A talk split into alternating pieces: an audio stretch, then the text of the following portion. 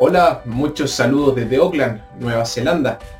Hoy vamos a proclamar y reflexionar el Evangelio de este domingo, donde celebramos la solemnidad de Pentecostés.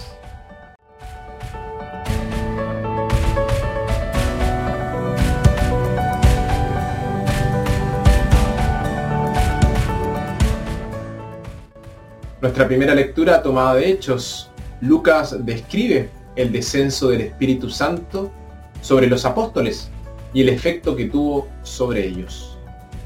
Nuestra segunda lectura, tomada de la primera carta a los Corintios, el Espíritu Santo da diferentes dones a diferentes personas, para el bien de la iglesia, el cuerpo de Cristo.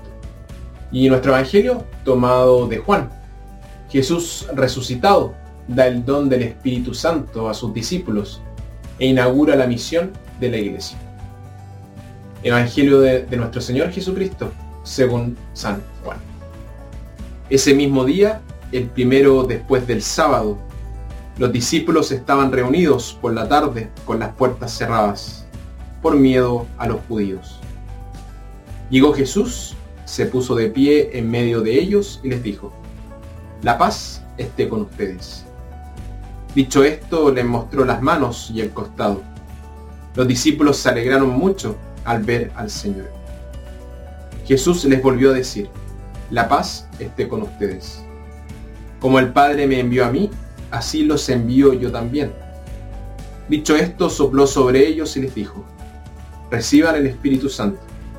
A quienes descarguen de sus pecados serán liberados, y a quienes se los retengan les serán retenidos. Palabra del Señor.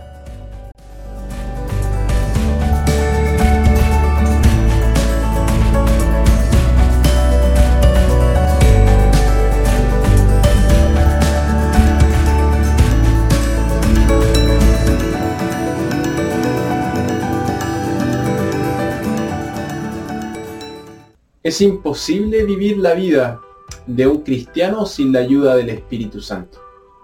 Pero para apreciar el papel del Espíritu en la vida de un cristiano, tenemos que empezar con el mismo Jesús.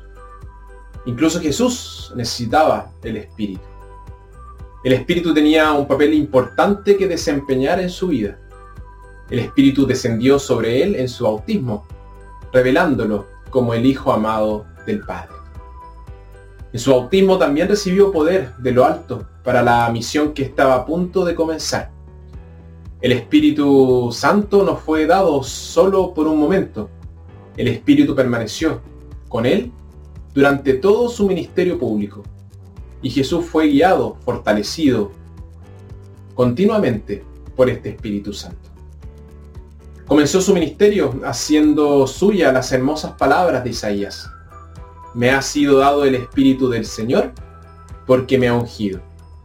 Me ha enviado a llevar la buena nueva a los pobres, a proclamar la libertad a los cautivos y a los ciegos nueva vista, a poner en libertad a los oprimidos, a proclamar el año de gracia del Señor.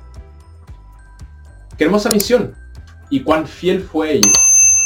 Jesús estaba lleno del Espíritu Santo y el poder salía de él a través de sus palabras llenas de gracia y obras de compasión. Fue el Espíritu quien resucitó a Jesús de entre los muertos. Fue ese mismo Espíritu quien abrió las mentes de sus discípulos y les ayudó a comprender el sentido de su muerte. Cuando fue elevado a la gloria a la diestra del Padre, Jesús derramó el Espíritu sobre los que habían de llevar a cabo su misión.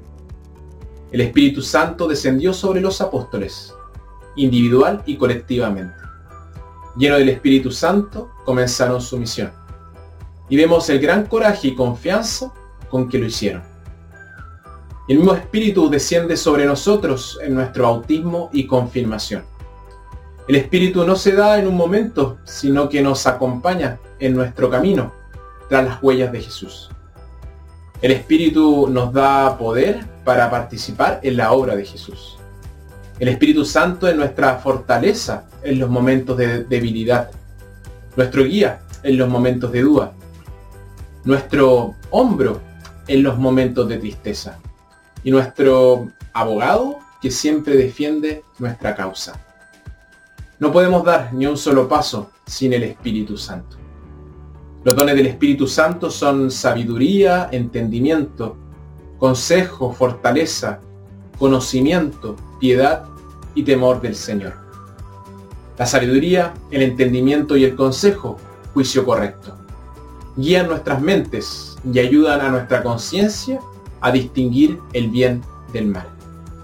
La fortaleza, coraje, nos permite hacer lo correcto, incluso cuando es difícil o impopular. Y el temor del Señor es realmente asombro y reverencia por nuestro Dios. San Pablo habla de los frutos del Espíritu en Gálatas.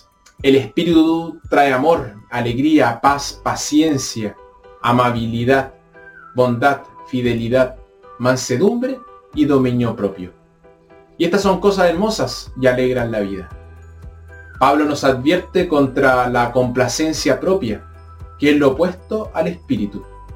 La autoindulgencia produce mal genio, peleas, celos, crueldad, mezquindad, venganza, idolatría y embriaguez. Y estas son cosas feas y hacen la vida miserable. Cuando más nos renunciemos a nosotros mismos y caminamos en el Espíritu, más fructíferas serán nuestras vidas. El espíritu que se nos ha dado no es un espíritu de timidez, sino el espíritu de poder. El viento y el fuego, calor, son símbolos de poder. El viento tiene el poder de mover, de arrancar. El fuego tiene poder de refinar y transformar. El poder que simbolizan aquí es el poder de Dios. La venida del Espíritu proporcionó a los apóstoles la energía, el coraje y el amor para continuar con la tarea que Cristo les había encomendado. El poeta Pablo Neruda, chileno, dijo, quiero hacer contigo lo que la primavera hace con los cerezos. Y eso es lo que hace el Espíritu con nuestro corazón.